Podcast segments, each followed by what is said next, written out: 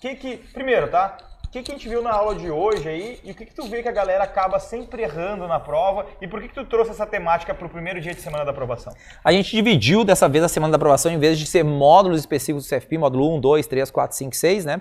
A gente decidiu trazer questões que vocês não podem errar, né? Não pode errar de jeito nenhum aqui, então aqui. Não pode errar de jeito nenhum, por quê?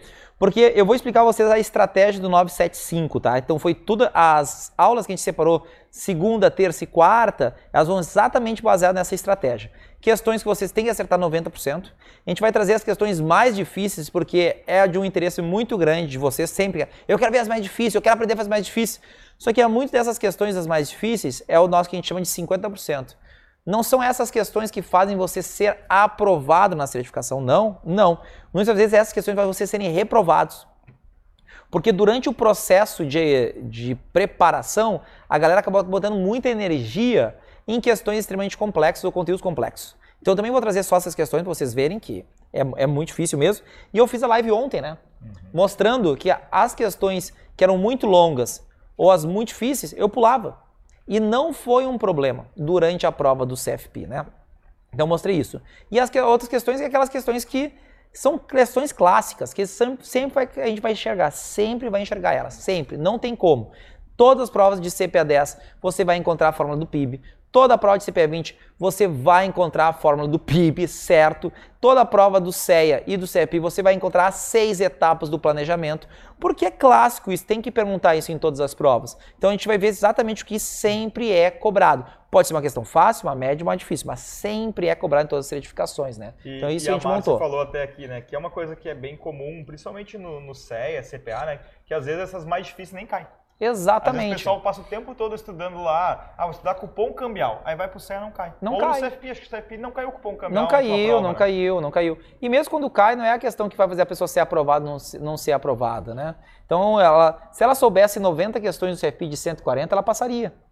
Porque daquelas outras 50, ela marca tudo a mesma letra, ela passa. Isso. Então não são essas questões as mais difíceis que fazem a gente ser aprovado. Ela pode fazer a gente ser reprovado por questão de tempo ou porque a gente colocou energia errada durante a nossa preparação, Boa. né? Toro, e me fala um pouco sobre a estratégia 975, assim, de como é que tu montou ela, se é uma Ô, evolução do água, se é uma evolução do PIA lá que a gente tinha também. Fala um pouco primeiro de como tu montou, depois a gente vai entrar em cada uma delas aí para é, a, a estratégia do PIA, ela é exatamente a 975, né? Mas o que, que é o PIA, né? As alunos chamaram de API, PIA, que é os pesos que mais caem na prova, na certificação da 10, da 20, da CEA. Então, um caso clássico, né? A pessoa que vem se preparando para CPA 10, CPA 20, CEA, ela vê normalmente 25% da prova dela em questões de fundos de investimentos. Um quarto da prova é fundo de investimentos, CPA 10, CPA 20, CEA. Quando ela chega no CFP, mesmo olhando o edital e vendo praticamente os mesmos conteúdos, os mesmos, tá? não tem diferença, né? Uh, o que acontece? Cai 1% da prova de 25% cai para 1%. Então, ela vê muita questão de fundos e aí quando ela está no CFP, ela quer colocar a energia dela em fundos, por exemplo. E não vai cair. Não vai cair. Vai cair uma questão, porque a prova é de planejador financeiro, não é de fundo de investimentos. Agora, por que cai tanto na Ambima? Porque nos bancos, que é a principal utilização da certificação, é muito comercializado. Quando trabalhava em banco, o que tu fazia? Vendia fundo, Prev. Uh... Vai pegar fundo e Prev. Seguros. 30 por 30 no, no CEA, 35% da prova do CEA é fundos e prévio. Na CPA 20, 30%. Então isso é muito cobrado. Então a gente tem que colocar energia no maior peso. Agora, existe conteúdos que tem até um peso alto, tá? Só que a importância durante o teu trabalho é baixa. Então aí tu já começa uma, uma briga, né? De será que eu estudo muito isso e eu não vou usar na minha vida? Ou será que eu acabo me dedicando? Aí vem o terceiro peso, que é o peso que a gente chama da inclusão, né? Que é o da absorção. Porque às vezes a gente tem um, um conteúdo que é muito difícil, você está estudando, você vê aquele conteúdo muito difícil, e você pensa, primeira coisa, eu tenho que dedicar muito para aprender isso. Então você começa a colocar energia naquele conteúdo. Só que aquele conteúdo não vai te desenvolver para a tua importância na tua vida e você também vai ser aprovado. Exemplo na CPA 20, estatística. Não, não é o que muda a regra do jogo você saber, saber covariância, desvio padrão, R2. Não vai mudar a tua aplicação, tu vai ganhar mais bônus por saber o R2. Mas tá lá. tá lá no conteúdo. E as pessoas ficam se dedicando muitas horas na CPA 20 baseado nisso. Na CEA, a galera gosta de botar muita energia onde? Derivativos. Derivativos. Boa. Não tem por que botar muitas horas de derivativos. Mas touro, já vi para o que sete questões. Legal. Se marcar tudo a mesma vez, acerta duas. Só que aí o, o, candidato de ter 13 questões de fundos, ele acerta 8, 9. Tinha que acertar 11, 12. É mais fácil aprender fundos do que derivativos. Tu vai usar toda hora no teu trabalho, a importância é muito alta e o peso é muito alto. Mas como é que a gente consegue dizer isso para o aluno? Vamos dizer aqueles conteúdos que você é muito bom, você tem que ser 9. O conteúdo para você ser exatamente na média é 7. E aqueles conteúdos que você não precisa botar tanta importância é 5. Então pense numa gangorra ali, sabe? Naquela brincadeira, ó. O centro é aqui, como se tivesse 7 em todos os conteúdos. Só que a gente vai fazer assim. Conteúdos 9 equilibra os conteúdos 5. E o 7 é o 7, se eu tirar 7 em tudo. Então vamos botar mais energia nesses que são 9, que vai ser um peso maior na prova, importância maior na tua vida e absorção mais rápida, do que os conteúdos 5, que vai ter um peso menor na prova, importância menor na tua vida e a tua absorção é muito baixa. É muito difícil você aprender esse conteúdo. É isso. Esses são os conteúdos em si, né? E aí eu, eu, eu mostrei nesse arquivo que se a gente for no, nota 9 nos conteúdos, né, e fazer seguindo essa estratégia, às vezes esse conteúdo nota 5 você podia saber zero dele. Que você passaria igual, exatamente igual. CFP, o que a gente viu muitos e muitos anos, né? Agora a galera no mercado já começou a mexer nisso, né? Depois que a gente trouxe essa metodologia, que era, a gente batia muito na tecla. Em CFP, você tem que ser muito bom em ética, em competência e planejamento. Muito bom. Quase 20 questões da prova de 140 é isso. Aí a galera estudava o quê? cupom cambial, os cálculos, ETTJ. ETTJ, derivativos, gestão de carteiras. A gente via horas e horas e horas. E aí, e conteúdos que caíam muitas questões, que eram mais fáceis de aprender, muito importante na tua vida e também um peso muito alto, a galera nem botava energia, estudava uma, duas horas e ficava 20, 30 horas de derivativos. Aí caía 10 questões de ética e zero de derivativos. Ou quando caía o balanço. Uhum. Nossa, nunca vi balanço. Mas cai toda a prova, balanço. É só aprender ativo e passivo, entrada e saída de dinheiro. Tem que estudar um pouquinho? Tem que estudar. aprendeu? Pô, vai, vai passar na prova, vai usar muito esse cara aí. E aí a galera dedicava energia em outros conteúdos. E aí, claro, se vai botar muita energia naquilo que é muito difícil, parece que é impossível. Parece impossível. Então, a estratégia 975 isso aí é a estratégia da gangorra, né? Vamos botar assim Boa. também, né? E, doutor, e essa estratégia ela tem diferença, tu falou um pouquinho aqui, mas que tu aprofundasse um pouco mais isso. Se ela tem diferença entre certificações. Queria que tu falasse um pouco dessa. Vamos construindo desde a CPA 20 lá até chegar no CFP. É, CPA 10, CPA 20 é muito parecido, né? Porque vamos pegar, eu vou pegar até chegar na CEA. Tá. Que a estrutura é a mesma. A estrutura é muito parecida em todas elas. Sistema financeiro de 5 a 10%. Tá? E aí tem, começa a entrar os itens, como por exemplo os códigos Ambima, o API, a conduta profissional. Então, por exemplo, na CPA 20, capítulo 1 cai em 5 questões, sistema financeiro.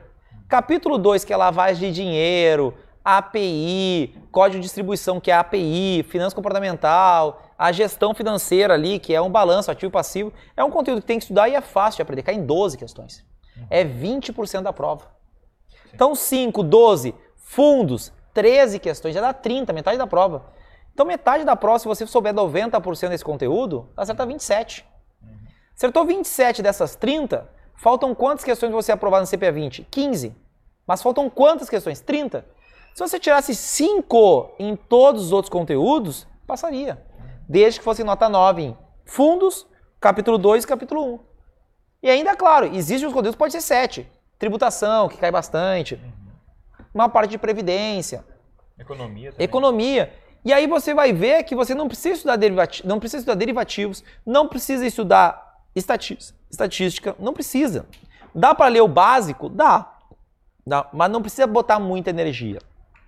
Tem que botar energia até ser um nota 9. Sistema financeiro, capítulo 2, capítulo 5. CEA. Capítulo 1, Seis questões, sistema financeiro e aí entra lavagem de dinheiro. Seis questões. Nós temos daí, pula o capítulo 2, que é economia, finanças e tudo mais. Vamos para o capítulo 4, que é fundos, são 13, dá 19. Capítulo 5, previdência. Se você quer ser um especialista em investimento, tem que ser previdência. Previdência. Vitória virou champion da agência só para previdência aí, né? Tá? Mas são oito questões, dá 27.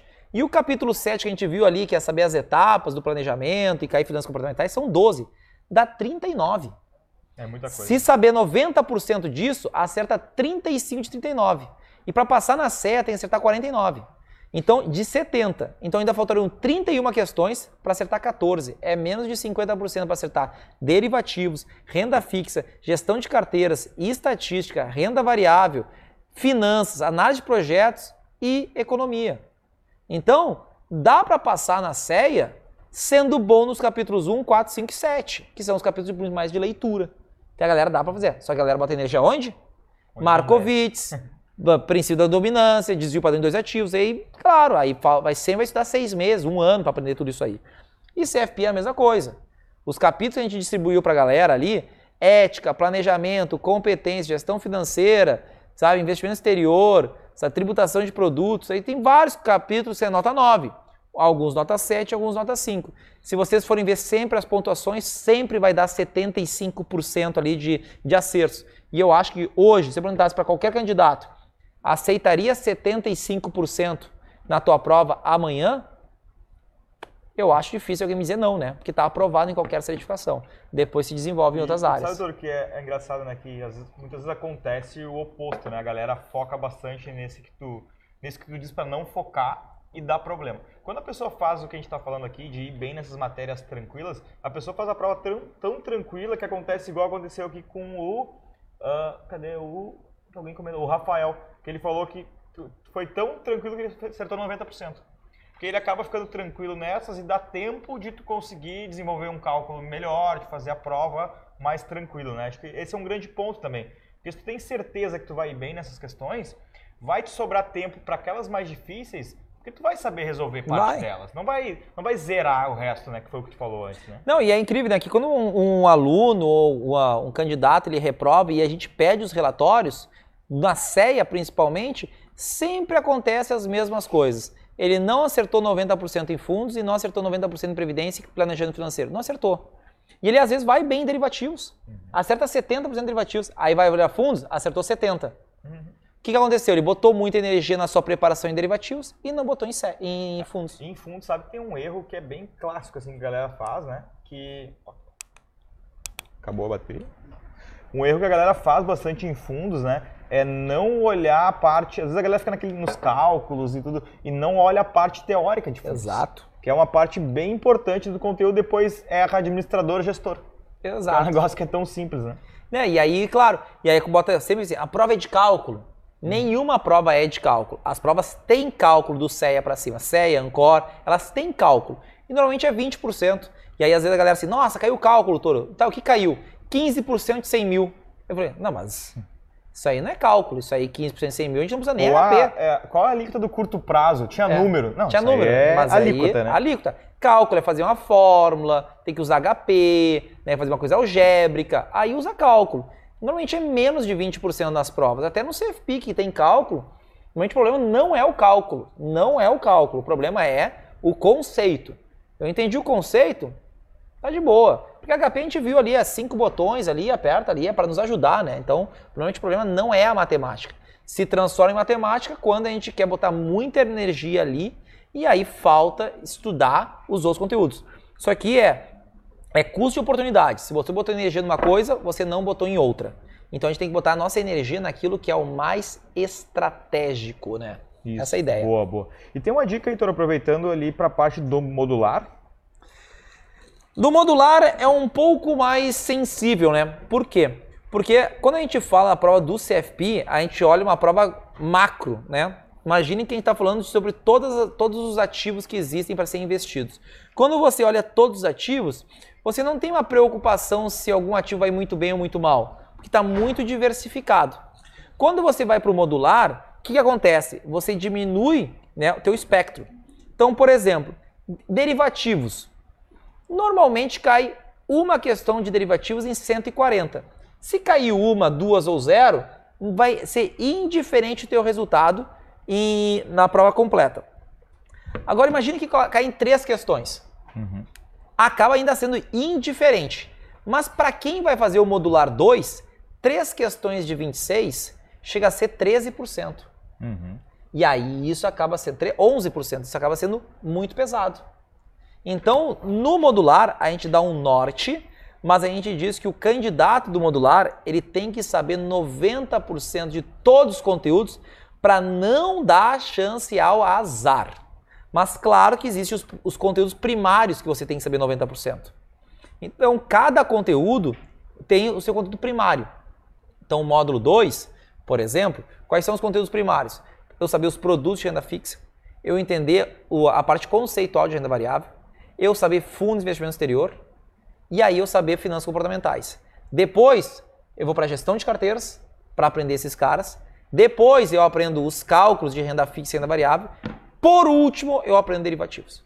Uhum. Então existe um processo para ser feito para a pessoa poder chegar aos seus 90% é. em tudo. É, acho que a gente até mandou a, a estratégia né, nos grupos ali. Uhum. Mas o modular é o que tu falou, né, Toro? Não dá para ficar no, no limite, né? Tu Exato. Que, tem que, a busca é saber 100% do conteúdo. Vai ter alguma coisa ou outra que vai te priorizar, mas no final do dia tu precisa saber todo até para ter uma margem de confiança que é o 70% ali, né? É, o no modular, acho que a parte mais importante do que tu ser bom. Se tu souber 90% de todo o conteúdo, maravilhoso, vai passar. Mas eu acho que a parte mais importante do que isso é o que eu falei ontem, que é você precisa escolher as tuas primeiras questões. Se você vai fazer o modular 2 apenas, você tem que escolher as tuas 18 questões. Você tem que escolher as tuas 18 para você não ser reprovado por causa do tempo. Se você for fazer o módulo 5, se são 16, tem que escolher as suas 11. Escolhe as tuas 11, resolve ela. Porque se você acertar 90% dessas que você escolheu, você está passado, você está aprovado. Por quê? Porque você vai marcar as outras numa letra só e vai acertar o que falta. 90% de 18 é 16. Uhum. Ainda faltam 8, vai acertar mais duas no chute. As, módulo 5, ah, fez 90% de 11, é 10. Nas outras 5, vai acertar mais uma. Uhum. Então, é o mais importante no modular, quem vai fazer um modular, é escolher as suas 70% escolher o número que falta. 11 de 16 em previdência fiscal, 10 de 14 em seguros e, e sucessão e 18 no, no módulo 2 e 38 no módulo 1, né? Boa.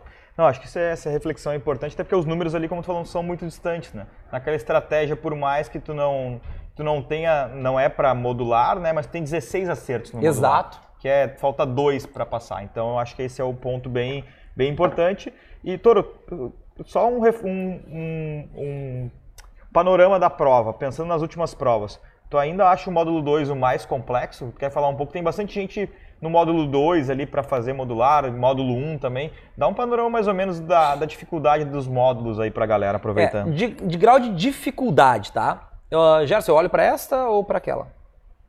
Esta? Tá. Uh, em grau de dificuldade, o módulo 2 é o módulo mais difícil, por quê? Porque se a gente for pegar a quantidade de conteúdos que é necessário escrever né, deste módulo 2, a gente está falando de praticamente 50% do edital para apenas 26 questões. Então ele é o módulo mais difícil. Tá? Os conteúdos eles, são, eles necessitam de uma, uh, uma profundidade maior na prova do CFP. Eles te trazem muita questão prática do módulo 2, né? E é muito conteúdo. Então ele acaba sendo o módulo mais complexo, tá? Depois a gente vem para os módulos 5 e 6 de complexidade. Por quê? Porque elas são provas técnicas. Tá? O módulo 5 é direito tributário e o módulo 6 é direito de família. E são conteúdos que a galera que vai fazer uma prova não está habituado com esses conteúdos.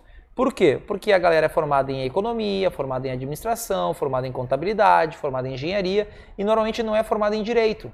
E é uma prova de direito de tributário, que é o módulo 5, planejamento fiscal, e a outra prova de direito de família. Então a gente fala muito sobre regras, Código Tributário Nacional, Constituição Federal, Código Civil. Então a gente fala muito disso. Então até aprender a linguagem, entender aquele juridiquês e começar a aplicar leva um tempo. Então isso são problemas de conteúdos, tá? Um outro ponto que esses três módulos, quando a gente faz sozinho eles, a gente tem um problema de tempo. Porque o módulo 2 e o módulo 6 as questões acabam sendo maiores do que o de praxe. O módulo 5 normalmente não é um problema de tempo, mas o módulo 2 e o módulo 6 também tem problema de tempo. Então, a outra dica é começar a tua prova de trás para frente. Do parte da manhã, começar o 2 e depois o 1, um, para quem vai fazer prova modular. modular.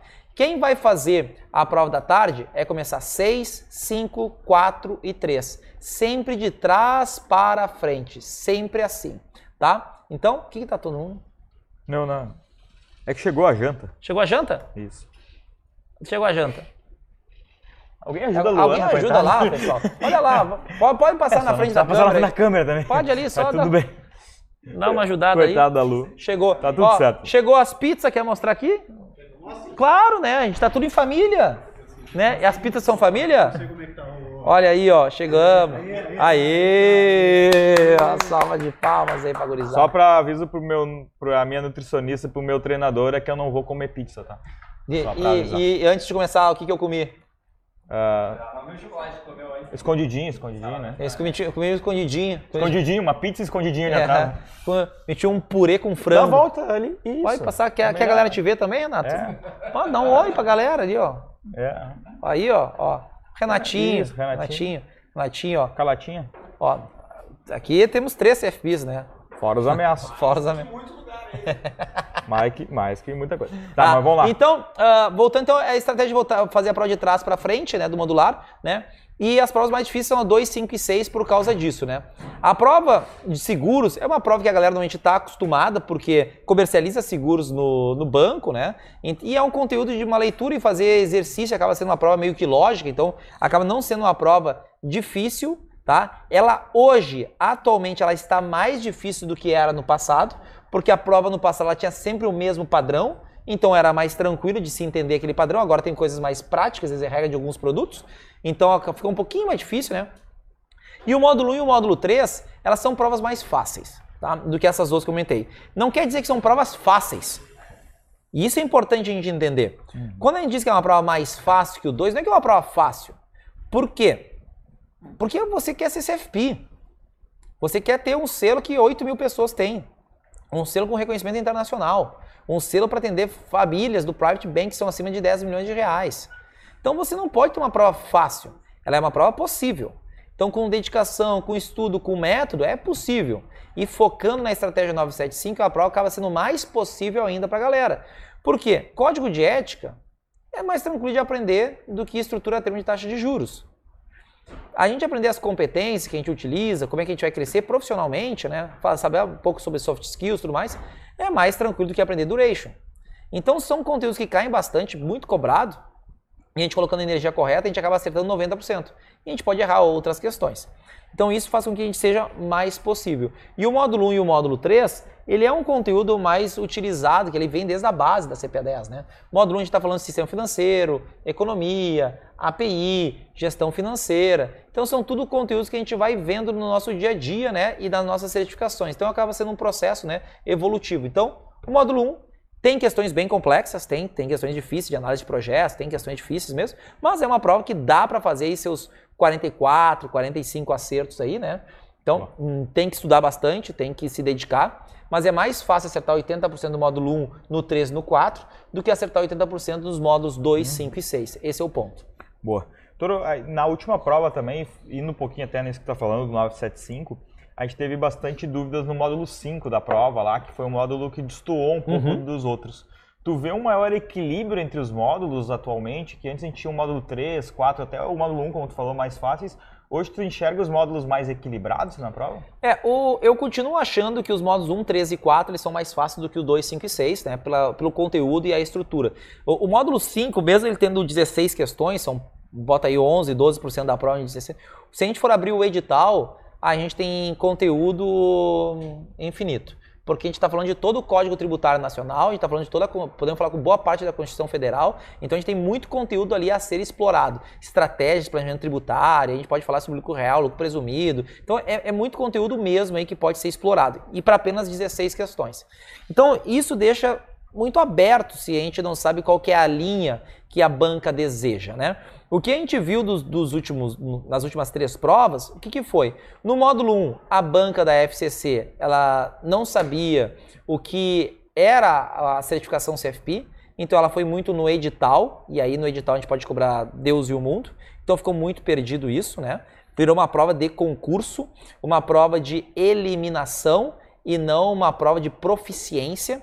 Qual que é a diferença dos dois? A prova de eliminação, a gente tem um número máximo de pessoas que podem passar, porque eu vou ter que contratar, que nem no Banco do Brasil, 3, 4, 5, 6 mil pessoas para 1 milhão.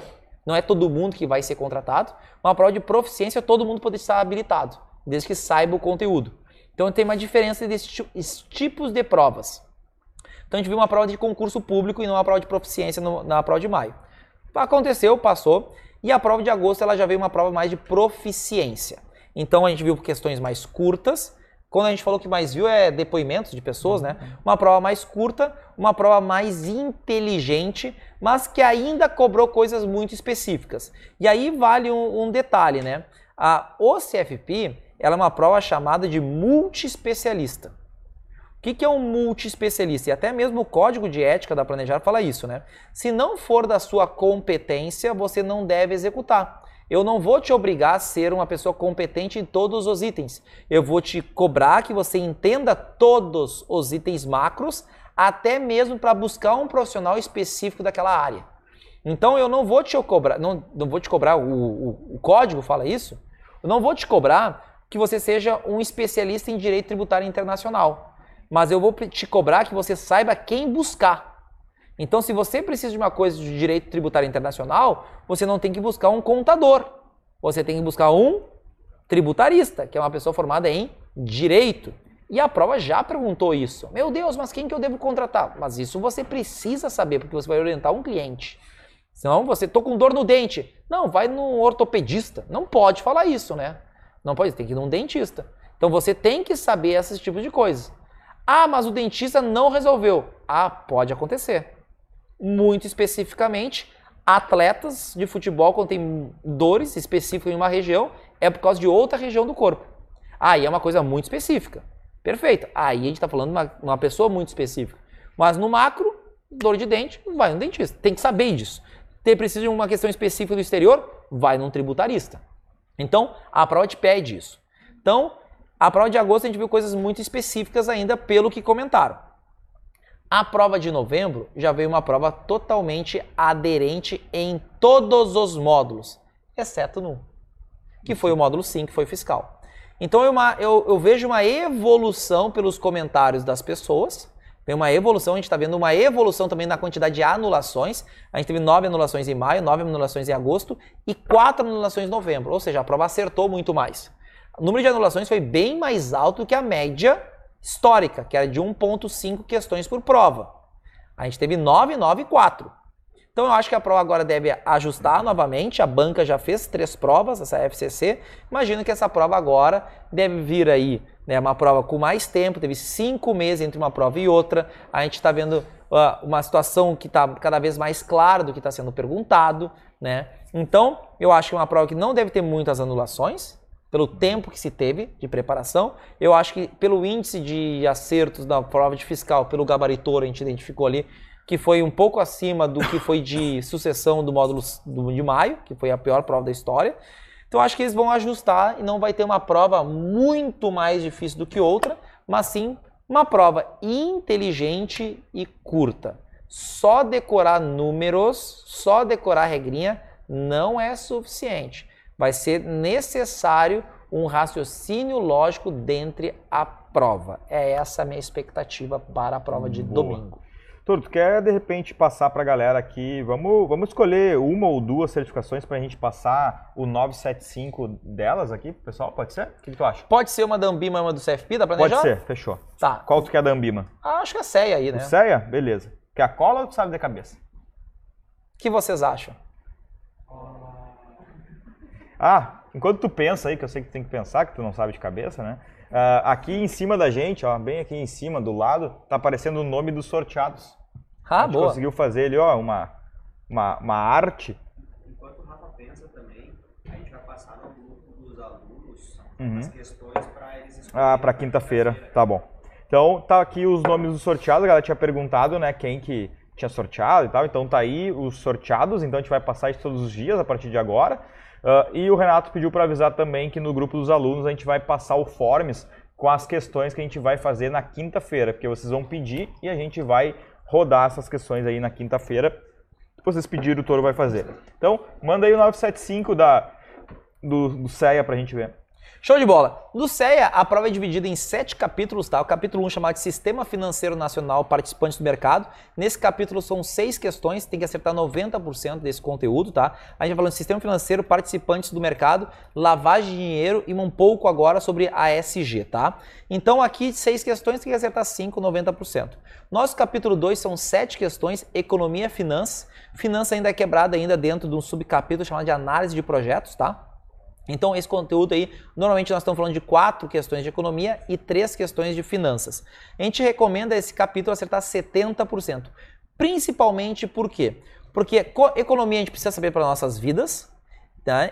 E finanças dá para acertar a parte básica, quando são as cinco letrinhas, N, I, PV, PMT, FV. Tem, dá para acertar isso aí. Então dá para acertar 4 de 7, 5 de 7, tá? Nosso capítulo 3, que é renda fixa, renda variável e derivativos, como é que ele é dividido? Aí é muito aleatório, mas são 14 questões. E esse é o grande erro. Como tem muito conteúdo, tem 14 questões, a galera acha que tem que ir muito bem nesse conteúdo. E não precisa. A gente divide renda fixa, renda variável, derivativos, investimento exterior e tributação de produtos, tá? Que é entre, entre esses carinhas aqui, dá para acertar de 7 a 8 questões. 8 questões é um bom número, tá? E tá tudo bem. Sério? Nota 50%, nota 5, é um vermelho. Capítulo 4, fundo de investimento. São 13 questões, a gente tem que saber 90. Então tem acertar de 11 a 12 questões deste capítulo, tá? Capítulo 5, previdência. 8 questões, são, a gente tem que acertar 7. Capítulo 6, gestão de carteiras e estatística, são 10 questões. Normalmente a gente divide em duas questões de estatística, quatro questões na parte de performance, que é índice Sharp, Trainer, VAR, Stress Test, e quatro questões na parte mais ali de Markowitz, ali, que a gente vai falar sobre KPM, princípio da dominância, né, desvio padrão de dois ativos na carteira. Vai ser mais ou menos 10 questões. A gente tem que saber 50% deles, acertar 5 de 10. E o capítulo 7, planejamento financeiro, e finanças comportamentais. São 12 questões, normalmente dividido em 8 questões de planejamento e 4 de finanças comportamentais. Já teve prova que caiu 10 e 2, né? mas o normal é 8 e 4, a gente tem que acertar 90%. Então, diante de tudo isso, nós temos capítulo 1, sistema financeiro, 6 questões, capítulo 4, 13 são fundos, capítulo 5, previdência são 8 e capítulo 7, planejamento financeiro e finanças comportamentais, ao total dá 39 questões. O outro capítulo que a gente tem que ser nota 7, aí é economia e finanças. Daí são 7 questões, tem que saber 70%. Então, se vocês acertarem 90% do 1, 4, 5 e 7, de 39 acerta 35. Se acertar 70% do capítulo 2, economia, mais 5 questões, dá 40. 40 de 46. Então faltam ainda 24 questões para acertar 9 questões. Não é renda fixa, renda variável, derivativos, gestão de carteiras, estatística, que faz vocês serem aprovados. O que faz vocês serem aprovados é o capítulo 1, 4, 5 e 7. Isso é muito claro para nós aí, não tem nenhum erro. Boa. Tá? É, nessa estratégia que tu falou, né, a pessoa faria 52 acertos, acertando só metade na, no capítulo 3, né, que é renda fixa, renda variável, derivativos, ou seja, pode zerar derivativos, não tem problema, né? Tem problema. E gestão de carteiras acertando 5 de 10 questões e ainda sobra 3 questões, pode errar alguma coisa em, em algo. Isso que tu falou é bem interessante, né? Que invariavelmente a galera manda ali para nós o resultado e sempre a gente olha fundos e prév, sistema financeiro, a pessoa errou, ah, reprovei por duas. Tu vai olhar a pessoa, em vez de acertar 13 de fundos, ela acertou 9. É, ela acertou, em vez de acertar 11 de 13, ela acertou 9. É. Ah, mas eu fiz 70%. Fez mas tu ia fazer 90. É, para compensar os outros. Tu olha aqueles ali, a pessoa errou 10 nesses conteúdos mais fáceis. Isso e aí, é, é, a diferença. Tá, e CFP? CFP, a gente tem a divisão aí, né? Nos, em, a gente tem divisão por módulos e a gente tem divisão por conteúdo dos módulos, tá? Então, o que, é que eu por falo? módulo, por módulo. Por módulo, nós temos módulos 1, 2, 3, 4, 5 e 6, né? Eu não separei nenhum desses módulos com 90%, porque para acertar 90%, é bem difícil, mas a gente separou em mais ou menos de 80% a 85%. Quais são esses módulos? Módulo 1, módulo 3 e módulo 4. Módulo 1 são 54 questões, módulo 1 são 54 questões, o módulo 3 são 16 questões, estou falando de dá 70, e o módulo 4 são 14 questões, dá 84 questões. Se a gente acertasse 80% desses módulos aí, 80% de 84 questões, a gente está falando de 67 acertos. 67 acertos, 66 acertos, vai dar mais ou menos 68, isso. 68. 68. Ainda faltaria 30 acertos para os módulos 2, 5 e 6. E a gente está falando de 30 acertos tá, para 56 questões. Que é um pouquinho a mais de 50%. Que é acertar 55%. Então, de novo, não é o módulo 2 que faz você ser aprovado. Se você acertar 15 questões, 15 questões de 26, tá bom. Tá bom. Agora, claro que você tem que dominar alguns conteúdos. Tem que dominar finanças comportamentais, tem que dominar os produtos de renda fixa, porque são os mesmos produtos da CPA 20. Os produtos tem que saber. A gente tem que dominar investimento no exterior, porque é produto. Tá? Tem que fazer um cálculozinho básico, algum cálculo simples, a gente saber um current yield que é básico, a fórmula é dada, o índice de Sharpe, o índice de treino, esses são simples, a gente sabe fazer, é só uma divisão, sabe? Então, tem conteúdos que são simples da gente saber e a gente precisa acertar fundos de investimentos. A gente vai acertar umas 10, 11 saber, mas o chute vai dar umas 14, 15 questões. Tá vivo, tá dentro do jogo. Fiscal, a gente tem que ir bem aonde?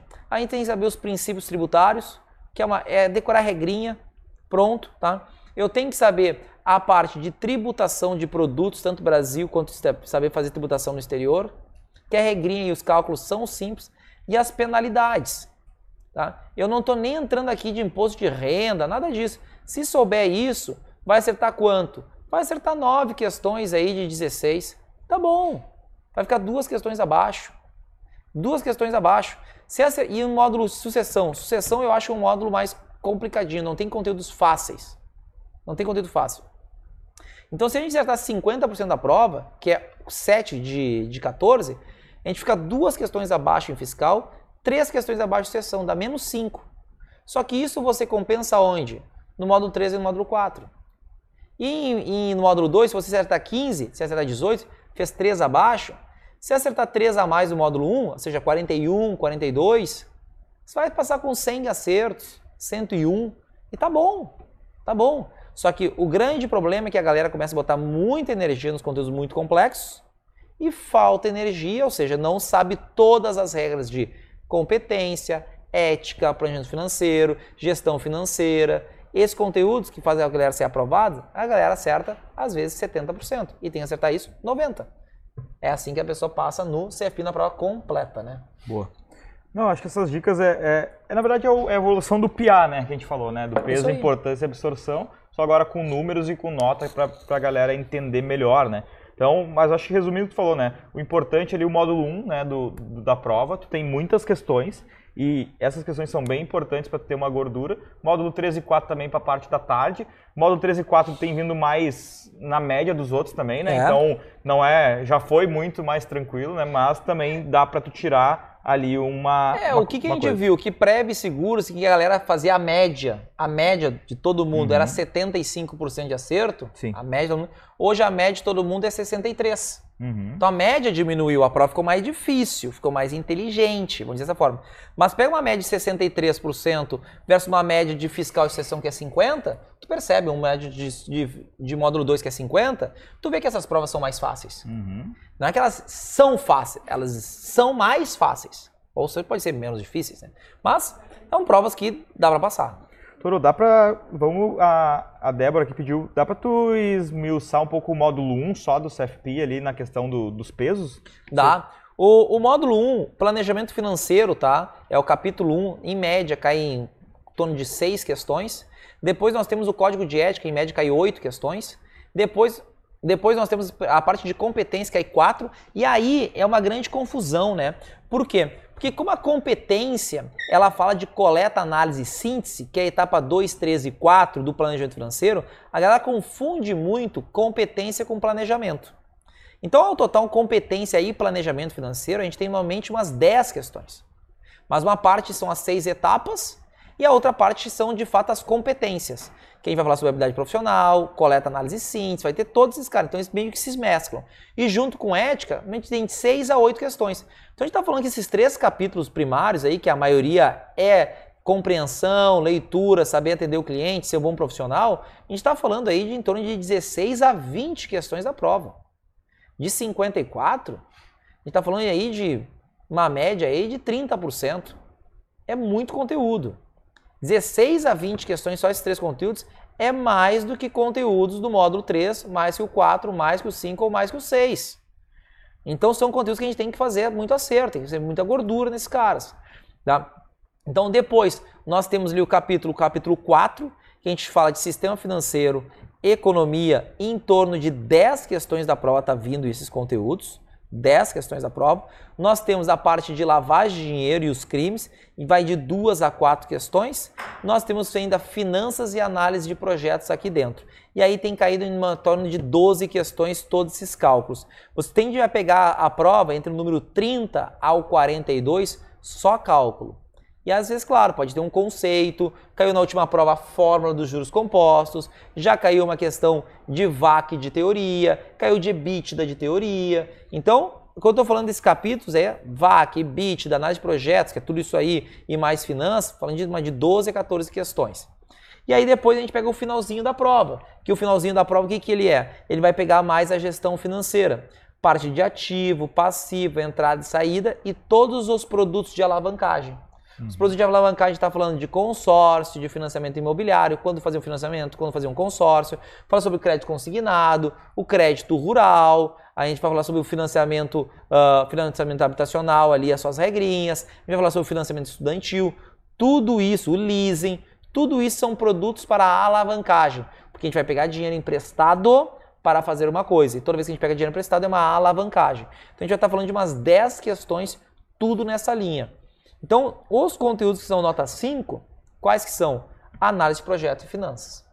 Os outros conteúdos, tirando economia, que é o nota 7, o resto é tudo nota 9. Uhum.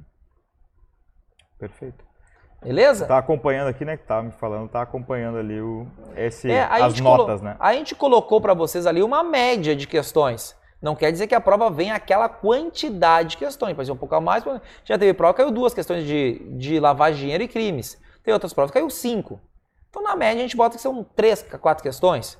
Então, aí vai depender de cada prova. Mas a estrutura de vocês é essa. Vocês não vão encontrar 15 questões de lavagem de dinheiro. Uhum. É, então, também não vão encontrar uma questão de ética. Boa. Vai cair essa quantidade mais ou menos aí. Tá, beleza. Uh, ó, tem Ó, o Almir perguntou qual questão focar no modular 2. Aí tu já respondeu, mas acho que vale o reforço aqui também. Não só o modular 2, né? Mas todos os modulares, a galera que tá assistindo. É, o, o, qual que é o detalhe, né? Vou pegar os outros módulos, previdência, seguros. Uhum. Uh, a gente separa o CFP por conteúdo, tá? Por conteúdo, tá? O que quer dizer isso? Renda fixa é um conteúdo. Previdência é um conteúdo. Então você vai perceber que o módulo 2 ele tem mais de um conteúdo. Então, o módulo 2 tem renda fixa, renda variável, derivativos, fundos, investimento exterior, investimentos em imóveis, gestão de carteiras, tipos de risco e finanças comportamentais. Tem nove conteúdos. Cada um desses conteúdos poderia ser uma prova. Previdência, que é o módulo 3, é um conteúdo só. Então tem menos conteúdos, o módulo 3 inteiro, que é só um, um só. Então a gente vai dizer, previdência que eu estudo. Tudo. É um conteúdo só, é cento e poucos slides no nosso material, não tem muito, são 50 páginas, um material curto. Seguros é um conteúdo. Sucessão é um conteúdo. Fiscal são dois conteúdos. Planejamento fiscal e tributação. Normalmente cai cinco questões de tributação, cinco, seis questões de tributação, e o resto é planejamento mesmo, 10 questões. E aí os planejamentos são divididos. Então a gente encaminhou ali para vocês como é que funciona. Então, todos da tarde é um conteúdo só praticamente. Agora, o módulo 2 são muitos conteúdos. Muitos conteúdos. Aonde a prova tem cobrado mais? A prova, ela cobra em torno de 40% gestão de carteiras e os riscos. Porque risco é duration modificada, duration de Macaulay, todos os tipos de risco, risco sistêmico, risco não sistêmico e a gestão de carteiras. Trainor, Sharp, CAPM, desvio padrão de dois ativos na carteira, todas as estratégias de rebalanceamento, CPPI, constante mix, buy and hold, então estratégias semi-ativas, ativas, né, passivas, como é que funciona tudo isso aí? Praticamente a prova ela tem uns 40 a 50%. Por quê? É só vocês lerem o nome do módulo. Qual que é o nome do módulo? Gestão de ativos e investimentos. Ou seja, metade da prova é gestão de ativos e a outra metade são os investimentos. Então, por isso a prova tem dois nomezinhos. Entendeu? A prova do módulo 1 é planejamento financeiro e ética. Por isso tem a questão de ética. O resto são só o nome dos módulos: planejamento de aposentadoria, planejamento fiscal, planejamento acessório. Já o módulo 4 é gestão de risco e seguros. Mais ou menos uns 30% deles vão falar sobre a gestão de risco, a gente vai falar sobre, sobre como fazer essa gestão. E o restante são os produtos, são os seguros de investimento que a gente vai estar ali. Tá? Beleza. Mas esse documento ali que a gente mandar, mandou para vocês ali, ó, tá separadinho tudo isso aí. Maravilhoso. Tá. É a la creme de la creme. Ninguém nunca entregou isso aí na história. O que, que, vai acontecer daqui a três meses? Vai ter um material inédito. Vai ter um material inédito, inédito, né?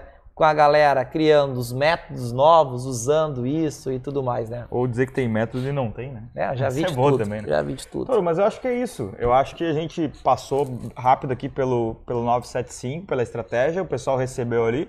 Provavelmente vai ter dúvidas, né? A gente vai tirando ali ao longo da semana. Acho que amanhã, quando a gente for fazer o nosso bate-papo, a gente pode tirar essas dúvidas. Então mandem ali durante o dia, a gente vai, vai tocando, né?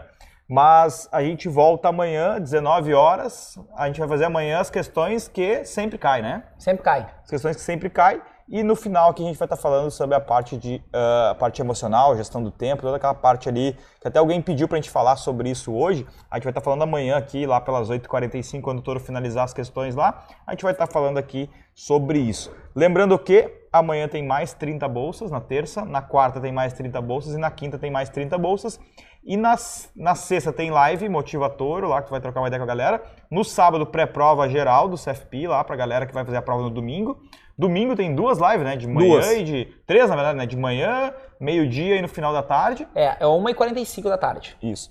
E aí, lá no, no final, na segunda-feira, a gente vai fazer o grande sorteio aí das bolsas aí. Só na segunda-feira, pelo que eu calculei ali, em média, vai ser mais ou menos aí uns 25 mil reais em bolsa. É, e, e pessoal, podem uh, compartilhar com seus colegas de agência, né? Acima da aprovação, porque eles estão concorrendo a bolsa CPA 10, CPA 20 também, né? Uh, e, pessoal, nós temos sempre uma caixinha de perguntas no Instagram para vocês irem lá e tirarem as suas dúvidas para eu ir respondendo, até mesmo ir falando com vocês na live a semana inteira. Então, podem também correr para o Instagram quando quiserem, né? Para falar lá. Quem não se inscreveu no canal, se inscreva no canal, deixa joinha no vídeo aí, né?